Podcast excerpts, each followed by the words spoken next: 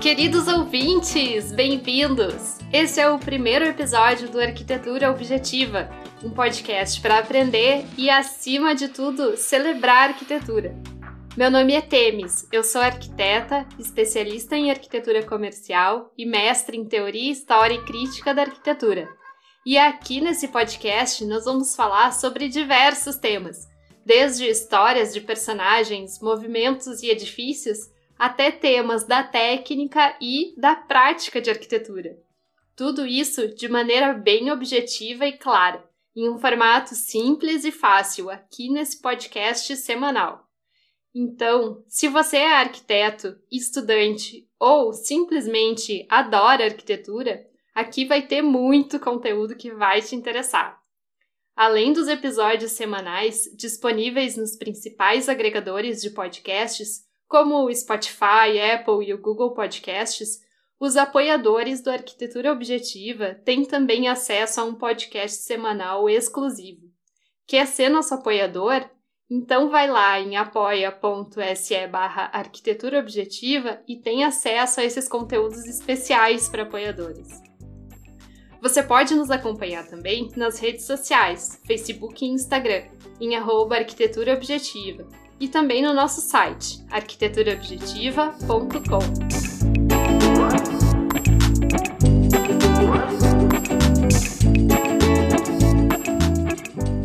primeiro episódio, nós vamos falar de uma arquiteta emblemática, responsável por obras icônicas e que tem ganhado muito destaque ultimamente. É a Lina Bobardi. Ela é autora do MASP, do Sesc Pompeia e do Restauro do Solar do Unhão, além de muitos outros. Uma mulher empoderada, dona de uma personalidade marcante, de um pensamento crítico e de uma sensibilidade e um respeito à cultura popular brasileira. Então, se prepare para saber mais sobre a vida e as principais obras da Lina.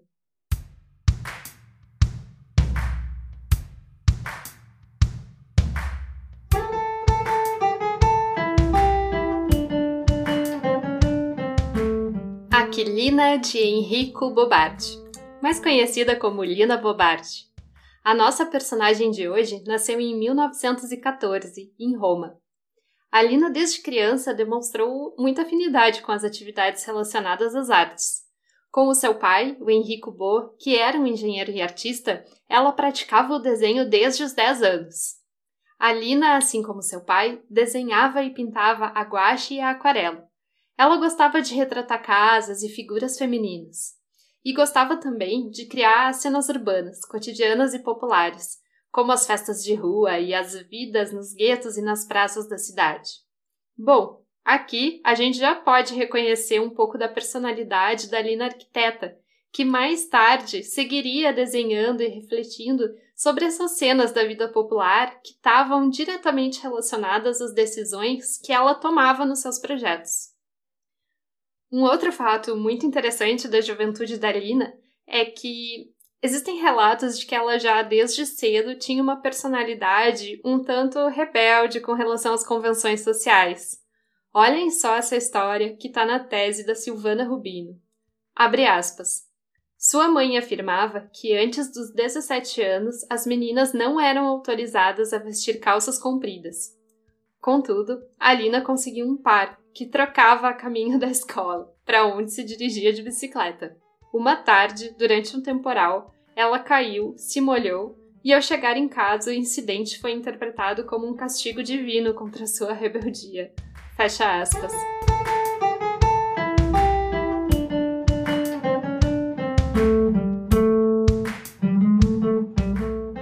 A relação mais direta com a profissão da arquitetura começa quando a Lina passa a frequentar o Liceu Artístico, que era um curso de quatro anos em que ela foi iniciada a arquitetura e aprendeu as técnicas de desenho. Depois do liceu, a Lina cursou então a graduação de arquitetura em Roma. E, gente, nessa época, a profissão de arquitetura era uma atividade predominantemente masculina. Pelo que se sabe, a Lina foi uma das duas, se não a única mulher no seu curso na universidade. Ela terminou esse curso aos 25 anos, em 1939, que é o mesmo ano de início da Segunda Guerra Mundial. Então, durante a guerra, a Lina vai morar em Milão, onde ela se estabeleceu como arquiteta. Quando terminou a guerra, a Lina retorna em visita a Roma, momento em que ela conhece pessoalmente o Pietro Maria Bardi.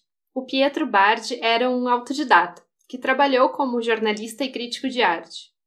O trabalho dele tinha muitas relações com o campo da arquitetura. Ele conhecia arquitetos da vanguarda moderna, inclusive o Le Corbusier. Em 1944, ele fundou seu próprio centro de pesquisa e venda de arte em Roma. Lá, ele conheceu a Lina, que estava visitando a cidade. O Bard e a Lina, então, se casam em 1946. Recém-casados, a Lina e o Pietro decidem vir para o Brasil. Quando eles chegam, ficam pelo Rio de Janeiro, onde a princípio iriam morar. Porém, o Pietro logo recebeu um convite do Assis Chateaubriand, que era um influente jornalista, empresário e político paulista, para fundar e dirigir junto com ele o Museu de Arte de São Paulo, o MASP, por isso, o casal se muda para São Paulo e passa então a realizar as atividades do museu, que naquele momento ainda funcionava numa sede provisória. Bom, a partir de então, a Lina também logo passa a exercer a sua profissão em São Paulo, criando um estúdio de arte onde ela desenvolvia projetos e desenhos de mobiliário moderno e industrial.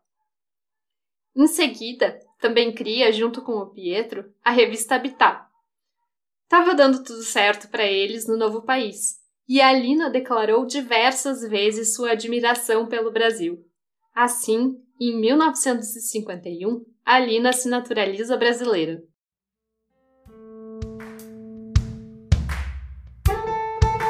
Nesse mesmo ano em que ela se naturaliza brasileira, em 1951, ficou pronta também a primeira obra construída da Lina, a tão querida Casa de Vidro, onde ela e o Pietro iriam morar por muitos anos.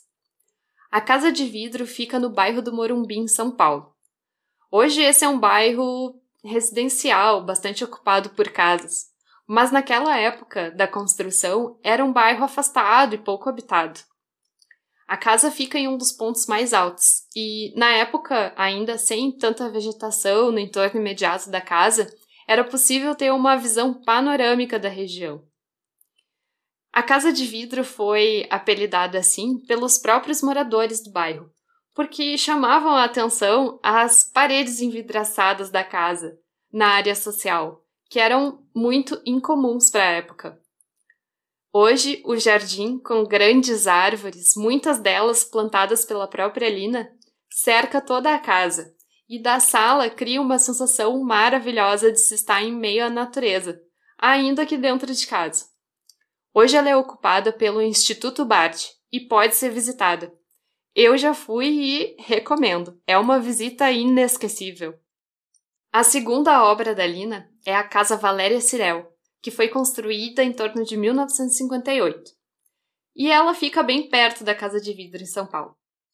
Essa é a primeira obra da Lina que demonstra de uma maneira muito clara o interesse que ela tinha pela cultura e pelas arquiteturas populares brasileiras. É uma casa muito simples, construída com técnicas tradicionais em alvenarias de tijolos e estrutura de madeira. Ela é cercada por varandas que originalmente tinham uma cobertura em sapé. E as paredes são revestidas com pedras e cacos cerâmicos, formando mosaicos florais. A vegetação também nessa casa tem uma importância muito grande. A Lina fez uma cobertura verde e também inseriu algumas plantas nas próprias paredes da casa. Depois da Casa Cirel, a Lina constrói ainda outras casas, como a Casa dos Convidados, no mesmo terreno da Casa Cirel, e a Casa do Chame Chame, na Bahia. Mas o próximo projeto da Lina mais conhecido é o do MASP, o Museu de Arte Moderna de São Paulo. Os primeiros estudos da Lina para esse projeto começam em 1957, mas a obra é finalizada só em 1968. Esse edifício é certamente uma das obras de arquitetura brasileira mais icônicas e ainda hoje é um espaço extremamente ativo, como museu e como espaço público. Ele está situado em um local privilegiado da cidade, na Avenida Paulista, em um ponto alto, com vistas para o Parque Trianon de um lado e para o Vale do outro. A Lina adotou uma solução radical e inovadora. Ela dividiu o museu em duas partes, uma completamente elevada e a outra semi-enterrada, com vistas para o vale. Assim ficou completamente preservado o nível térreo, como uma praça pública, coberto pelo grande bloco suspenso do museu, que tem impressionantes 70 metros de vão livre entre suas duas duplas de pilares. No episódio especial para apoiadores dessa semana, eu falo sobre o MASP, sobre a história, a construção e também sobre o projeto de expansão que recentemente foi anunciado pelo museu. Ficou interessado? Então entra lá em apoia.se barra arquitetura objetiva. Uma fase importante da vida da Lina é o período que ela passa em Salvador, na Bahia. Ela tinha sido convidada para fundar e dirigir o Museu de Arte Moderna da Bahia, o MAN, e por isso acabou indo morar em Salvador. Nesse período, ela desenvolveu uma das suas obras mais importantes, que é o restauro do solar do Inhão. Por iniciativa da própria Lina, que viu no lugar o seu potencial de patrimônio histórico e artístico, o solar foi restaurado entre 1959 e 1963 e para lá foi transferido o MAN. Nessa época, a atividade de restauro ainda não estava consolidada no Brasil, o que fez da Lina uma das pioneiras nessa prática. E é justamente essa experiência com o restauro que leva a Lina até a preservação dos galpões da antiga fábrica de tambores do Sesc Pompeia.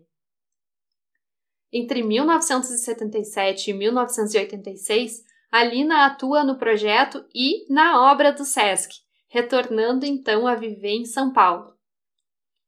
Esse projeto é cheio de limitantes devido às condições do terreno.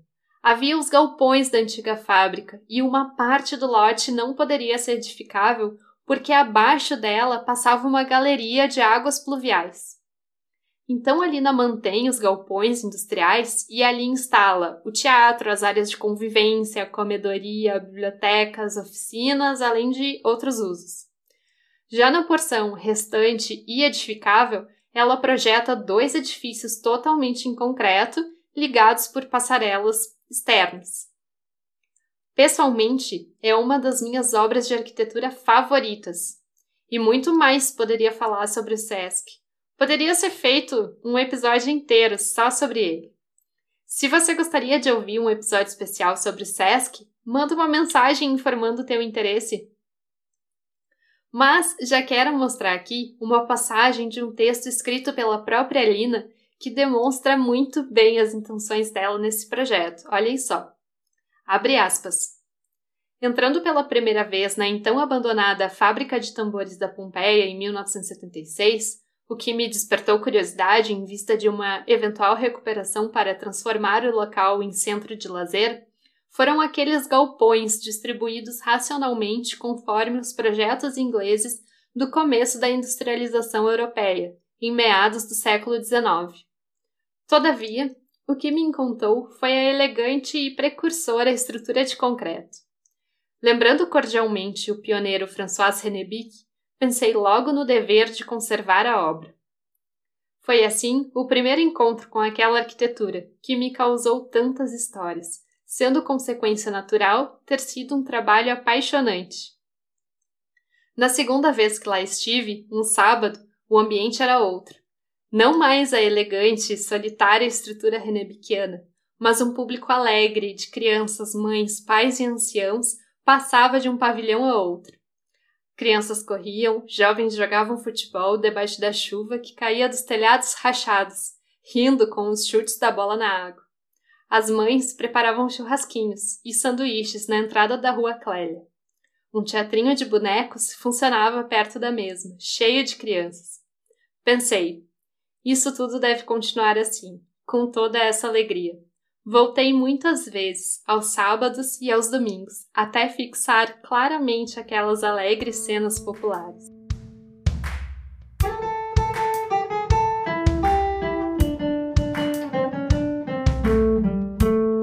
A última obra mais conhecida da Lina é o Teatro Oficina, em São Paulo. Nesse projeto, a Lina mantém as paredes externas do edifício existente, que já abrigava a companhia de teatro, e refaz o seu interior em uma configuração revolucionária para o espaço cênico. Nesse teatro não existem bastidores nem cortinas. O palco é como se fosse a continuidade da rua, que atravessa todo o prédio de frente a fundos. E a plateia é colocada em uma galeria lateral, construída com perfis tubulares de cor azul. Essas são algumas das obras mais conhecidas da Lina. Outras obras não tão conhecidas, porém não menos importantes, são a Igreja do Espírito Santo do Cerrado, em Minas Gerais, e os seus projetos em Salvador, que são o projeto para o Centro Histórico da cidade, a reforma do Teatro Gregório de Matos, o projeto de restauro do conjunto de casas na Ladeira da Misericórdia, que foi feito em conjunto com o arquiteto Lelé. Ela realizou também obras de intervenção em patrimônio na reforma da Casa do Benim, na Bahia, na Casa do Olodum, no Centro de Convivência LBA em São Paulo e na reforma do Palácio das Indústrias, também em São Paulo, que infelizmente não foi concluído.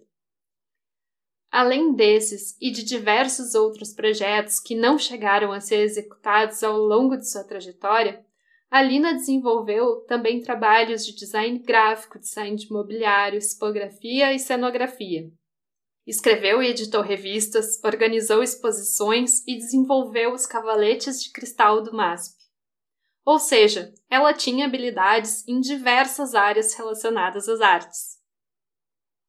A Lina falece em 1992, aos 77 anos, e nos deixa muitas lições sobre o papel da arquitetura na qualificação urbana e sobre o respeito à humanidade e à natureza.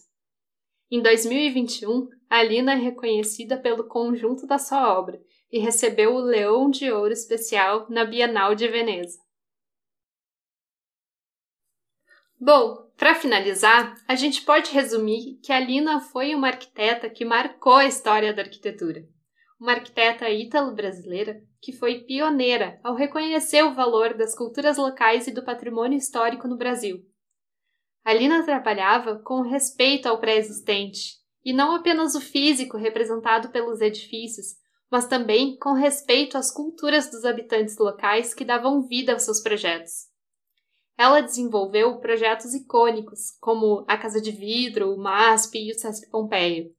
E nos últimos anos, também os seus projetos menos conhecidos, como os projetos de Salvador e outros desenhos que não chegaram a ser executados, têm sido cada vez mais valorizados e merecidamente publicados, permitindo que a gente conheça melhor a sua trajetória.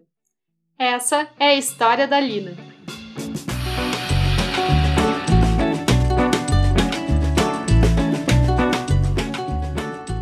Queridos ouvintes, obrigada por ouvirem até aqui. Eu espero que tenham gostado do conteúdo. Se você ficou com alguma dúvida ou tem alguma sugestão, você pode entrar em contato através do site arquiteturaobjetiva.com ou das nossas redes sociais, Facebook e Instagram em arquiteturaobjetiva. E lembrando que o seu apoio é muito importante para dar continuidade ao podcast. Através da plataforma Apoia-se, você pode se tornar um apoiador e receber conteúdos semanais exclusivos, em forma de podcasts especiais que eu envio pelo próprio Apoia-se.